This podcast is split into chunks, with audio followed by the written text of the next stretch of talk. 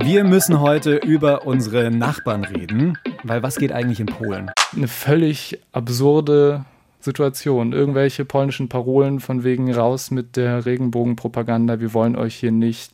In Polen werden schon seit einiger Zeit queere Menschen verfolgt und ausgegrenzt und es wird eher schlimmer. There were death threats about burning my house down. I was really afraid about my family, about my life. Wir wollen heute checken, wie schlimm ist die Situation für queere Menschen in Polen wirklich und was können wir auch außerhalb von Polen tun, um die Community vor Ort zu unterstützen. Willkommen im Club. Der LGBTIQ-Podcast von Puls mit Kathi Röb und Julian Wenzel. Es ist kompliziert.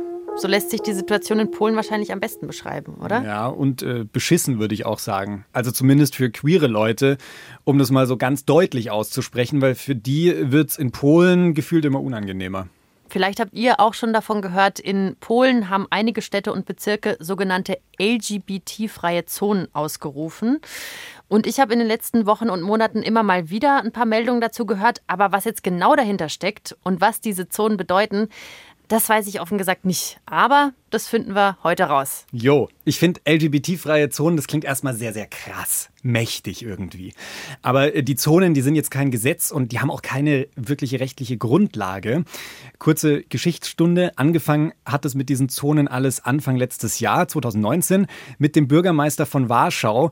Und er hat sich für die Anerkennung von LGBT-Rechten ausgesprochen, hat die unterschrieben und wollte LGBT-Themen mehr fördern. Eigentlich total gut gemeint. Ja. Mhm. Und dann haben aber konservative PolitikerInnen darauf reagiert und gesagt, ja, nee, also das, nee, das unterstützen wir nicht, das wollen wir so auf gar keinen Fall und haben daraufhin diese LGBT-freien bzw. LGBT-ideologiefreien Zonen ausgerufen, so als Trotzreaktion kann man sagen. Und man muss sich das so ein bisschen vorstellen, wenn sich so eine Stadt als LGBT-frei bezeichnet, dann bedeutet das jetzt nicht, dass wenn ich da jetzt wie stellen wir es uns vor, so mit einem Regenbogenarmband zum Beispiel über den Marktplatz laufe, dass ich da dann Bußgeld oder so zahlen muss. Also so ist es jetzt nicht. Sondern die Zonen sind vielmehr so eine Bewegung von konservativen, zum Teil rechten PolitikerInnen, zum Teil auch von der katholischen Kirche. Und die haben einfach keinen Bock auf die von ihnen eben so bezeichnete LGBT-Ideologie, so nennen die das. Und die haben halt einfach Angst, dass so Leute wie Kathi und ich ja, ihr Land zerlegen, kann man so sagen. Aber wenn sich so eine Stadt dann eben als LGBT-frei bezeichnet, dann setzt die Stadt halt so damit ein Zeichen, wir sind hier für traditionelle Familienmodelle, wir unterstützen die queere Community hier nicht und wir wollen auch nicht darüber aufklären. Mhm. Und das ist super gefährlich, weil queere Menschen werden jetzt in diesen Zonen nicht unbedingt vom Staat verfolgt. Aber Konservative und Rechte fühlen sich dann in ihrer Meinung bestätigt, dass queer sein nicht cool ist. Und dann führt es also zu so Sachen, dass Transpersonen angepöbelt werden auf der Straße, dass lesbische Paare angespuckt werden oder dass Crossdresser angegriffen werden oder so. Einfach nur, weil sich die Konservativen und Rechten im Recht fühlen, das zu tun. Mhm. Ich habe da online eine ganz spannende Karte gefunden. Der Atlas des Hasses. Mhm. Fragwürdiger Name. Das ist so eine Karte, auf der alle Städte und Bezirke markiert sind, die sich als LGBT-freie Zone bezeichnen. Verlinken wir euch auch in den Show Notes. Könnt ihr mal reinklicken. Und ich mache die ja gerade mal vor mir auf. Und das ist schon krass. Also gut ein Drittel von Polen macht da schon mit. Und wenn ich das hier so vor mir habe, da ist schon echt sehr, sehr viel rot markiert auf dieser Karte, vor allem da so im Südosten. Ja, da wären wir super gerne für euch hingefahren, aber Corona, ihr wisst Bescheid. Ja. Philipp war aber da. Philipp Wortmann, der ist Reporter für das Funkformat Reporter. Und er hat einen Film über diese LGBT-freien Zonen gemacht. Wir packen euch dieses Filmchen auch in die Show Notes. Und dafür ist er nach Polen gefahren, nach Swidnik. Das war so der erste Kreis, der so eine Zone ausgerufen hat. Hallo Philipp. Hallo ihr beiden, danke für die Einladung. Sehr, sehr gerne. Philipp, wie war das denn für dich als schwuler Mann, in so einer Zone zu sein? Ein sehr komisches Gefühl, aber man muss sich, also diese Zonen darf man sich jetzt nicht so sehr als Zone vorstellen, weil es ist jetzt im Grunde kein, ich gehe nicht über eine Grenze und dann bin ich drin, also eine sichtbare Grenze oder ich, es hängen nicht am, am Ortseingang irgendwelche Schilder, die, die gibt es zwar, diese Fotos davon, das war aber eine Aktion von LGBT-AktivistInnen, mhm. ähm, so, aber diese Zonen sind eben nicht als solche zu erkennen. Es sind sogenannte LGBT, Anti-LGBT-Resolutionen, ne? also ihr habt es erklärt so, aber ich erkenne es sonst nicht mit dem bloßen Auge, wenn ich in eine solche Zone gehe. Aber es ist natürlich das Wissen, dass man gerade in so einer Zone ist und gerade in meinem Fall dann als schwuler Mann ist schon komisch, wenn ich als Teil von irgendeiner Ideologie, die es ja auch überhaupt nicht gibt, was soll das sein, verstanden werde. da, so, also ja, ein schönes Gefühl ist es nicht. Und vor Ort hast du jetzt eine lesbische Aktivistin getroffen, die 19-jährige Alicia. Mhm. Und die ist out and proud, sichtbar ohne Ende. Und nachdem eine deutsche Zeitung über ihr Engagement berichtet hat und ein Bild von ihrer Nachbarschaft gezeigt hat, hat sie Morddrohungen erhalten. Und den Ausschnitt aus der Reportage, den hören wir uns mal kurz an. On Twitter, there were the whole hate campaign against me and the death threats. Death threats? Death threats about burning my house down. Something like, now we know where does she live. We can came to her and burn her house down, beat her or something. I was really afraid about my family, about my life. Ich finde, Alicia wirkt in dem Film so krass stark. Und ich an ihrer Stelle als lesbische Frau, ich glaube, ich würde keinen Mucks machen, dass ich lesbisch bin. Ich wäre überhaupt nicht geoutet.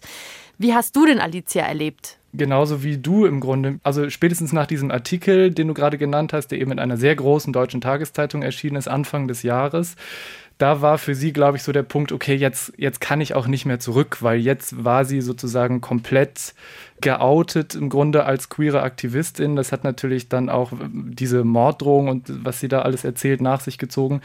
Und dann war für sie so der Punkt, so habe ich es zumindest erlebt, dass sie gesagt hat, so jetzt kämpfe ich erst recht und jetzt gebe ich nicht auf. So, aber ich ähm, und ich glaube, das hat man mir in diesem Film auch angemerkt. Ich war da tierisch beeindruckt und auch sehr berührt davon, dass sie da einfach steht und sagt so, ey, ich ich krieg Morddrohungen, ich kann hier nicht frei leben. Ich kann hier nicht mit meiner Freundin über die Straße gehen, kann nicht mit ihr Händchen halten, ohne dass ich die ganze Zeit irgendwie in so einer Hab-Acht-Stellung sein muss, weil ja potenziell irgendwas passieren könnte. Heißt, irgendwer spuckt ihr vor die Füße, spuckt ihnen vor die Füße. Die werden angepöbelt. Es gab ja in den vergangenen Jahren, 2019 und in diesem Jahr auch, auch immer wieder ja gewaltsame Übergriffe auf Prides und so. Also mhm. ja, und sie steht da trotzdem und sagt so, nein, ich bleibe und irgendwann will ich halt meine Freundin heiraten dürfen und irgendwann möchte ich auch ein Kind haben dürfen und ich lasse mich nicht vertreiben. So, das ist hier mein Land. Und da, ja, habe ich echt richtig großen Respekt vor. Ja, merkt man dir auch jetzt gerade schon wieder so ein bisschen an von mhm. der Stimme her. Also ich, ich muss jetzt auch, wenn ich ehrlich das Ganze reflektiere, jetzt nie irgendwie stark dafür kämpfen, dass ich mein Schwulsein hier in Deutschland meistens ja dann eigentlich einfach frei zeigen darf. So, ich schätze mal, dir ging es genauso. Ja, genau. Wie war es denn für dich so zu sehen, dass jemand wie Alicia hart für etwas kämpfen muss, was für uns ja ziemlich selbstverständlich ist? Ja, mir geht es da wie dir. Also ich bin da wahnsinnig dankbar für, dass ich so nie so kämpfen musste, wie sie das tut. Ich meine, natürlich gibt es noch viel zu tun auf dem Weg Richtung Gleichberechtigung und Akzeptanz und so. Aber es hat trotzdem bei mir auch nochmal dieses Gefühl ausgelöst, okay, krass für mich war das fernab jeder Realität, wie konkret das da auch ist. Ne? Muss man sich mal vorstellen, das ist einfach nur ein paar hundert Kilometer irgendwie von uns entfernt. Mhm. Ja, und das hat mich im ersten Moment sehr, sehr, sehr sprachlos gemacht. Also konkret wird es natürlich für Alicia, aber wie war es jetzt für dich, als du durch die Stadt gelaufen bist? Hast du dann schon irgendwie gemerkt, hey, hier bin ich nicht so willkommen oder kriegt man das überhaupt so offensichtlich mit? Nee, ehrlich gesagt bekommt man das nicht mit. In Lublin, also das ist der, was ihr gerade gesagt habt, ne, der Kreis Schwidnik, also der erste Kreis, der sich eben im März 2019 als frei von der sogenannten LGBT-Ideologie erklärt hat, der liegt direkt neben Lublin. Das ist die größte Stadt im Südosten Polens. Und als wir da durch die Straßen gelaufen sind, habe ich teilweise auch äh, Teenager gesehen mit Regenbogen-Jutebeutel so. Und da ist dann auch nichts passiert. Also es, da läuft ja jetzt keine Sittenpolizei oder irgendwie sowas durch die Gegend. So. Also du merkst es natürlich nicht im ersten Moment.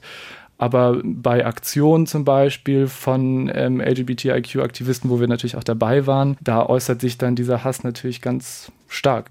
Alicia und noch andere LGBTIQ-AktivistInnen, die haben eben auf dem ja, Stadt- oder Dorfplatz in Schwidnik eine Aktion gemacht, den sogenannten Rainbow Mythbusters Bus. Also einen Bus auch mit Regenbogenstickern beklebt und eben Tische aufgebaut, Regenbogenflaggen aufgestellt auf diesem Dorfplatz, um eben mit den Menschen Menschen, mit den BewohnerInnen dieses Kreises ins Gespräch zu kommen und eben mit Mythen aufzuklären und zu sagen, hier, wir sind, darum geht's uns, wir wollen einfach nur frei und gleichberechtigt leben und wir sind keine Dämonen, haben sie mir gesagt. So. Also wir sind, ja, wir, wir sind doch ganz normale Menschen, wir wollen einfach zeigen, wer wir sind und mit euch ins Gespräch kommen.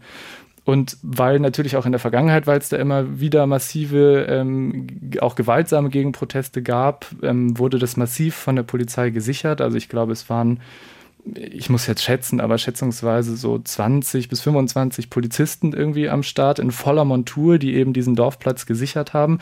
Und auf der anderen Straßenseite haben sich wirklich dann über den Tag verteilt immer wieder so also 30 Hooligans mit einschlägigen Aufschriften auf den T-Shirts ähm, da an so ein Geländer gelehnt, standen auf einer Treppe und haben wirklich die ganze Zeit rübergebrüllt. Äh, ja, und das ist also eine völlig absurde Situation. Irgendwelche polnischen Parolen von wegen raus mit der Regenbogenpropaganda, wir wollen euch hier nicht, wir wollen eine normale Familie. Und was ich auch so absurd fand, die standen da teilweise auch mit Kindern. Mhm. So. Also die hatten teilweise ihre Söhne mit am Start, die dann da auch rumgegrölt haben. Äh, ja, Du gerätst da in diese absolut prekäre Situation und du machst ja generell Filme und bist als Reporter unterwegs. Wie war denn dieser Dreh für dich im Vergleich zu anderen? Er war viel persönlicher, weil es natürlich mich auch immer wieder in die Situation gebracht hat, dass ich so mein eigenes Leben, Freileben, meine eigenen Rechte und so hinterfragt habe also ich habe natürlich auch immer versucht, da so eine journalistische Distanz irgendwie zu wahren, aber es ist natürlich, sage ich ganz offen, ein Thema, was mich selbstverständlich auch viel persönlicher angefasst hat und auch Menschen vor sich stehen zu haben, die einen anschreien. Und wir wurden natürlich auch direkt, zumindest aus Sicht der Hooligans, mit den AktivistInnen in einen Topf geworfen. So. Wir haben auch versucht, mit ihnen zu sprechen, das wollten sie nicht, haben uns auch angebrüllt. Mhm. Das, ja, zumindest eine sehr, um es mal vorsichtig auszudrücken, eine sehr ungewohnte und auch unschöne Situation. Du konntest dann aber deine Koffer wieder packen und abreisen. Und für viele ja. PolInnen ist das nicht so leicht. Die leiden darunter. Und fast die Hälfte der queeren Menschen in Polen sprechen nicht offen über ihre Sexualität oder Geschlechtsidentität. Und 83 Prozent vermeiden in der Öffentlichkeit Händchen mit ihrer gleichgeschlechtlichen Partnerin oder ihrem gleichgeschlechtlichen Partner zu halten. Das sagt eine Studie der EU aus diesem Jahr. Hm, und jetzt ist natürlich so die Frage, wie fühlt sich denn jetzt an? Also diese Situation irgendwie jeden Tag zu erleben und nicht nur wie Philipp irgendwie mal kurz für einen Moment damit reinzuschauen. Und um das herauszufinden, wollte ich gerne mit verschiedenen queeren Menschen aus Polen sprechen. Und einer ist Wojtek, der ist schwul, der lebt in Lodz würden wir hier in Deutschland sagen. Auf Polnisch heißt die Stadt Wutsch, habe ich gelernt. Und um Wutsch herum haben sich schon ganz viele Gebiete als LGBT-freie Zonen definiert.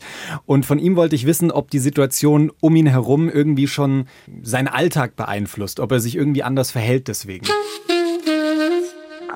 Ich würde sagen, dass ich mich nicht anders verhalte nur weil ich beispielsweise eventuell zusammengeschlagen werden könnte oder Leute mich anders wahrnehmen könnten.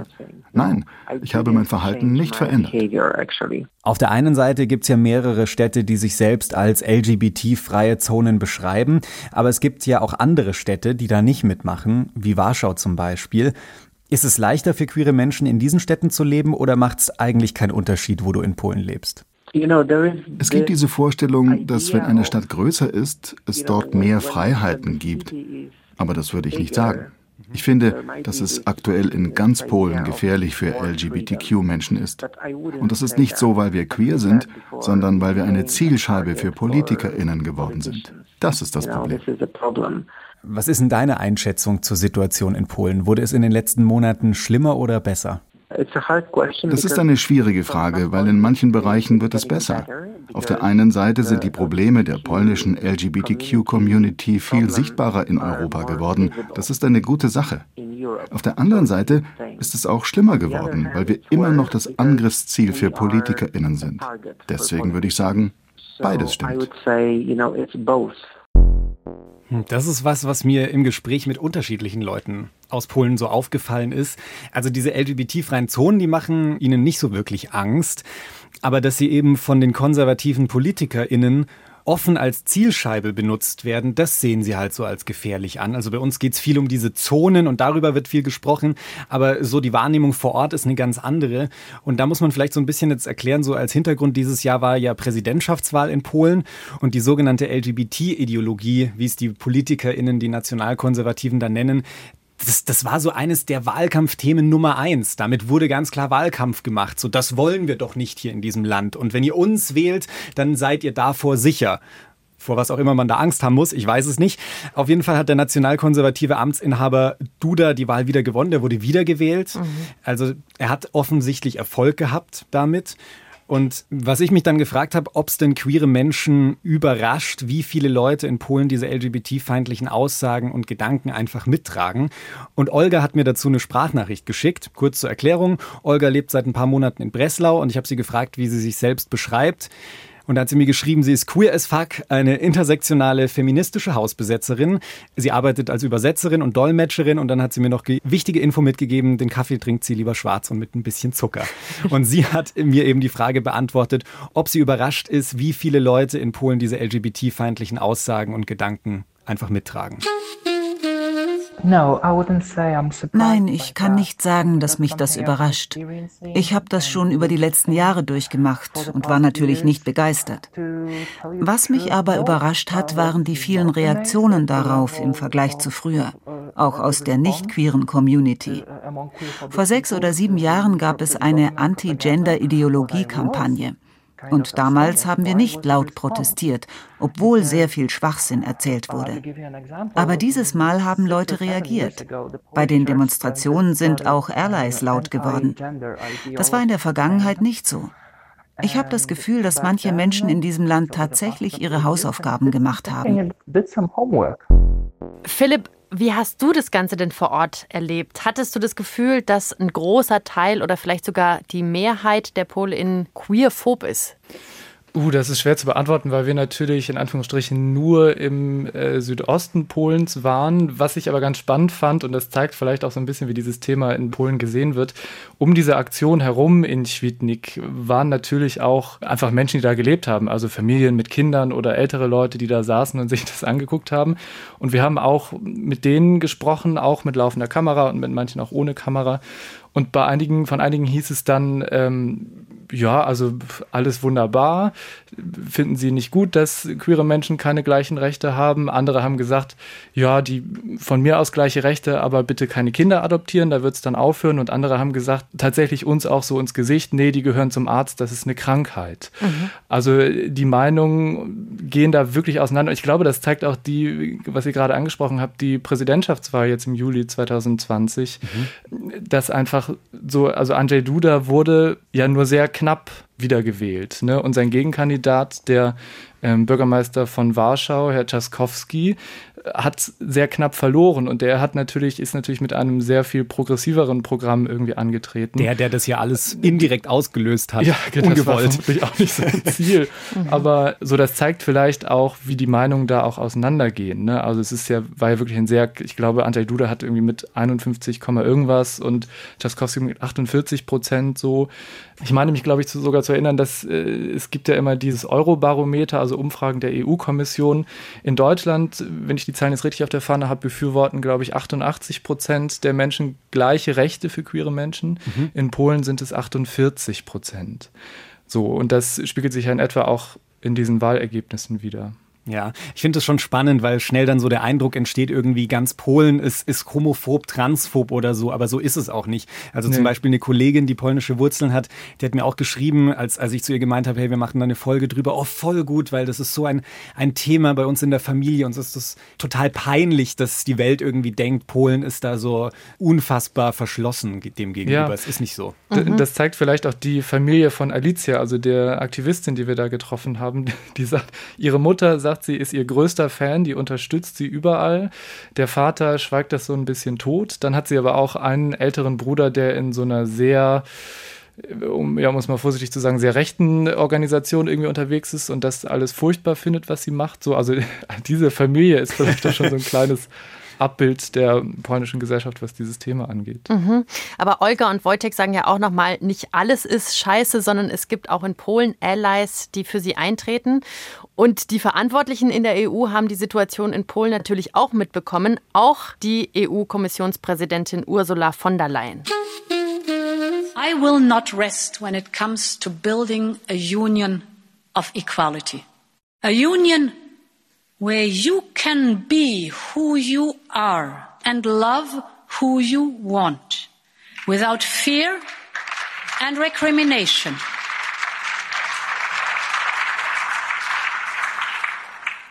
Because being yourself is not your ideology. It is your identity. And no one can ever take it away. So I want to be crystal clear. LGBTQI free zones are humanity free zones and they have no place in our union.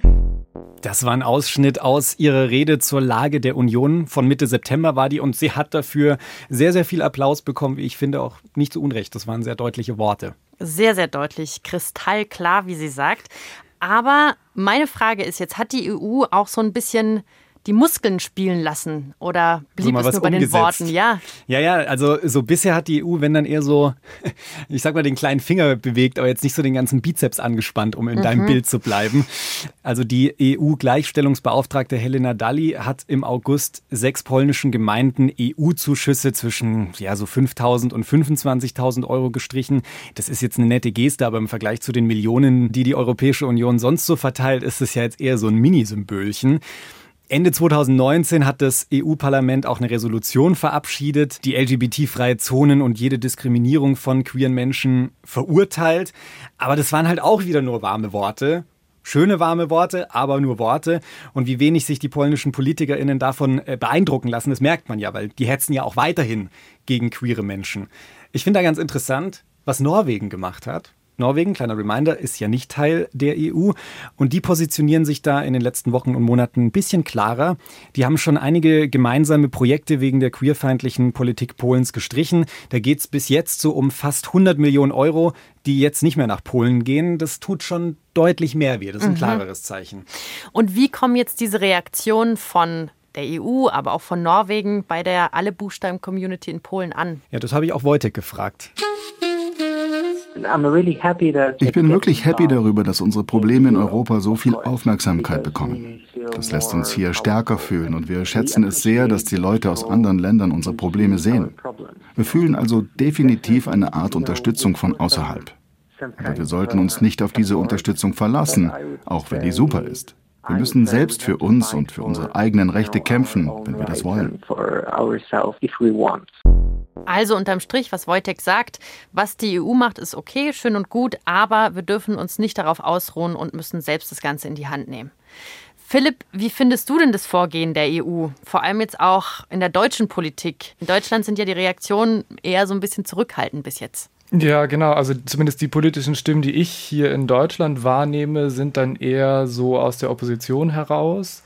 Natürlich ganz klaren Formulierungen, so dass das alles nicht klar geht. Ich glaube, die, die Beauftragte der Bundesregierung für Menschenrechtspolitik und humanitäre Hilfe heißt es, glaube ich. Langer Titel. Ja, Frau Koffler hat auch schon ganz klar gesagt, so, das geht nicht klar, was da passiert und es wird wohl sehr scharf beobachtet, wie es dann so schön heißt. Aber Polen zittert. Genau, aber ich nehme zumindest wahr, dass hier auf politischer Ebene in Deutschland nicht so viel passiert. Und vielleicht noch eine kleine Ergänzung zu den Geldern, die da von der EU gestrichen wurden. Die polnische Regierung hat ziemlich schnell reagiert und mhm. gesagt, die Gelder, die euch jetzt fehlen, die eben nicht mehr von der EU kommen, die steuern wir jetzt bei und im Zweifel dann auch noch in dreifacher Höhe. Ach, krass, äh, so, okay. also das ist, juckt die, um ehrlich zu sein, herzlich wenig, dass dann da eben die Gelder gestrichen wurden. Ne? Ja, das ist, das sind echt nur so Minisümmchen. Und wie du sagst, dann wird es auch noch ausgeglichen sprechen. Hm, ich hoffe, ihr erinnert euch noch an Olga. Das war die mit die, dem Kaffee? Ja, genau, die, die den Kaffee schwarz trinkt. Äh, die hat auch eine Meinung dazu, wie so diese Reaktionen aus anderen Ländern bei ihren Polen ankommen. Ich bin ehrlich gesagt sehr froh, dass die polnische Regierung kritisiert wird. Und es ist auch gut, dass das von den Menschen selbst kommt und nicht von einer anderen Regierung, denn da ist auch immer ein bisschen Heuchelei dabei. Ich platze jetzt nicht vor Glück, wenn Leute im EU-Parlament über klare Menschenrechtsverletzungen in Polen sprechen, während Geflüchteten, die versuchen nach Europa zu kommen, diese Rechte verwehrt werden. Aber die Reaktionen der einzelnen Menschen tun gut. Und solange sie nicht diese Ost-West-Dynamiken aufnehmen, wo die zivilisierte westliche Gesellschaft die entwickelnden Ostländer kritisieren, dann ist das gut. Die Kritik von außen ist sehr wichtig und vor allem die von den Menschen direkt. Also, Olga schätzt die Reaktion von den Leuten an der Basis. Damit sind wir gemeint. Und das ist eine sehr gute Überleitung. Was können wir denn tun, um der Community in Polen so ein bisschen zu helfen? Ja, da bin ich jetzt nicht in mich gegangen und habe irgendwie eine Liste geschrieben. Das haben zum Glück schon andere Leute getan. Das fand ich nämlich sehr interessant. Der Lesben- und Schwulenverband hat da eine ziemlich umfangreiche Liste veröffentlicht, was wir gegen den zunehmenden Hass im Nachbarland tun können. Kommt Shoot. der Link auch in die Show Notes. Yo, ich habe mal so eine kleine Auswahl mir rausgesucht was ich, glaube ich, auch gerne machen will. Zum einen schreibt die Bundestagsabgeordneten aus eurem Wahlkreis an und weist auf die Situation hin und bittet sie um Unterstützung der AktivistInnen in Polen. Das ist der erste Vorschlag. Und ich habe mir noch einen zweiten rausgesucht. Wenn die Stadt, in der ihr lebt, eine Städtepartnerschaft mit einer anderen polnischen Stadt hat, dann schreibt eure Bürgermeisterin, euren Bürgermeister an und weist sie auch auf die Situation hin und fragt nach Unterstützung. Kleines Beispiel, Pfaffenhofen in Oberbayern hat da jetzt im Juni schon reagiert und ihre Städtepartnerschaft mit Tarnów in Polen auf Eis gelegt, weil Tarnów sich da schon letztes Jahr als LGBT-freie Stadt bezeichnet hat. Ja, und diese ganze Liste an Ideen, was ihr da noch machen könnt, lest sie euch mal durch, da sind echt ein paar nette Anregungen dabei. Und Olga hat da auch noch ein paar Ideen, wie wir alle einfach gute Allies für die polnische Community sein können. Das Beste, was mir einfällt, ist Verbindungen zu knüpfen. Versucht Netzwerke zu schaffen. Wenn ihr die Kapazitäten habt, Leute zu unterstützen, dann connectet euch mit Aktivistinnen in Polen, vor allem in den kleineren Städten und auf dem Land. Persönliche Beziehungen sind für mich die wertvollste internationale Unterstützung, um Ideen auszutauschen, um einander zu besuchen. Also letztlich zusammenhalten über alle Grenzen hinweg. Einfach auf die Grenzen scheißen und eine internationale queere Community bilden. Oh, das hätte ich nicht schöner sagen können. Also einfach versuchen, wo es euch möglich ist, eine Verbindung herzustellen. Vielleicht liked ihr auch einfach nur, was Olga macht auf Instagram. Ja, Hauptsache ein bisschen connecten und sich anhören, was die Leute vor Ort so sagen. Olga hat aber auch noch ganz praktische Tipps, wenn euch das vielleicht zu so aufwendig ist. Geld ist auch in Ordnung. Geld spenden an die Aktivistinnen muss man so ein bisschen verstehen. Die machen natürlich super viel ehrenamtliche Arbeit und die sagen vor allem, wenn wir hier aus unserer deutschen Sicht irgendwie einen Euro spenden, dann kommt der quasi doppelt und oder viermal so viel Wert bei ihnen an in Polen, weil sie davon einfach viel mehr kaufen und machen können. Weil klar, die werden jetzt natürlich nicht irgendwie wie bei uns zum Beispiel, wo es viele Regenbogenzentren oder sowas gibt, die von den Städten oder vom Land unterstützt werden. Das gibt es in Polen halt eher nicht. Philipp, hast du denn seit dem Dreh nochmal versucht, irgendwie aktiv zu werden oder so? Auf dem Feld. Wir sind weiter in Kontakt und das wird, vielleicht darf ich schon so viel schon verraten, nicht der Hau letzte raus. Beitrag sein, den ich zu dem Thema mache. Also meinen Teil sehe ich einfach auch sozusagen in, in meinem Berufsverständnis, also im Bewusstsein für sowas zu schaffen. Ich glaube, das kann ganz viel helfen. So. Und also das war zumindest auch das Feedback, was wir bei YouTube ähm, auch ganz viel in den Kommentaren bekommen haben, dass viele Leute wirklich geschrieben haben, krass, und zwar gar nicht bewusst, was da eigentlich abgeht. So, und dann ist natürlich auch schon ein großer Teil von meinem Job getan, wenn wir aufklären können und zeigen können, was wo abgeht. Ich hoffe einfach, dass sich das da irgendwann vielleicht dann doch mal in die richtige Richtung entwickelt. Aber mein Gefühl tatsächlich gerade ist, dass es das erstmal nicht tun wird. Würdest du queeren Leuten denn trotzdem empfehlen, dahin zu fahren, Urlaub zu machen oder so? Jetzt abseits mal Corona. Von, abseits von Corona, ja. Corona außen vor, das wäre ja. schön, ja.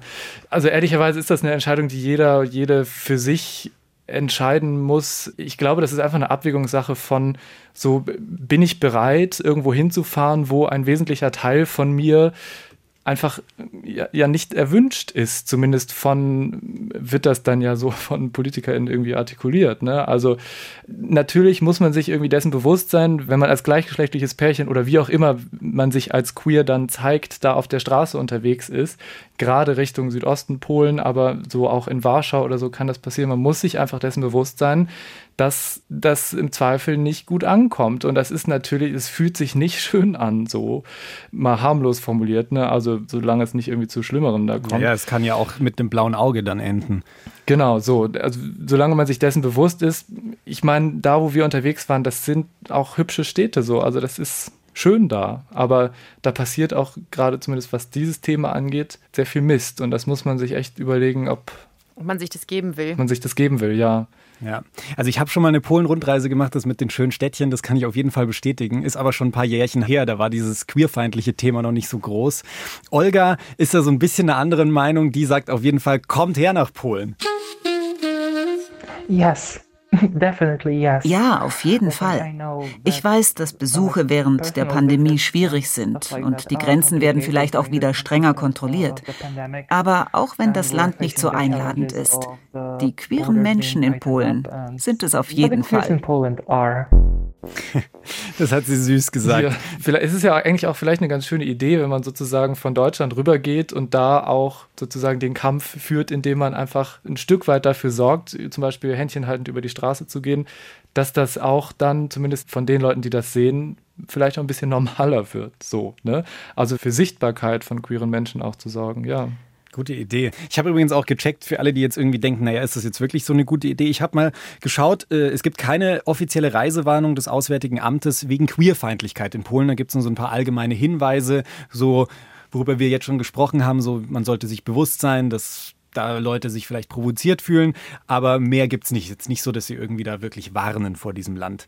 Und was ihr ansonsten auch einfach ganz einfach tun könnt, ohne nach Polen zu fahren, ist vielleicht auch eine Idee, diese Folge mit euren FreundInnen zu teilen, damit niemand sagen kann, so wie Philipp auch schon darauf hingewiesen hat, ich wusste doch gar nichts davon, was da in Polen abgeht. Nee, das sollte hoffentlich nach dieser Folge geklärt sein. Spread the news und schaut euch auch das Filmchen von Philipp an. Philipp, vielen Dank, dass du mit uns gesprochen hast über das Thema. Danke euch. Und ihr könnt uns natürlich auch gerne Feedback geben zu dieser Folge über Willkommen im Club at deinpuls.de oder einfach über unseren Instagram-Account. Willkommen im Club heißt der, alles klein und zusammengeschrieben. Ja, und nächste Woche kommt eine neue Folge. Bis dahin machen wir uns wieder frisch. Macht's gut, ciao ihr Clubbis. Ciao.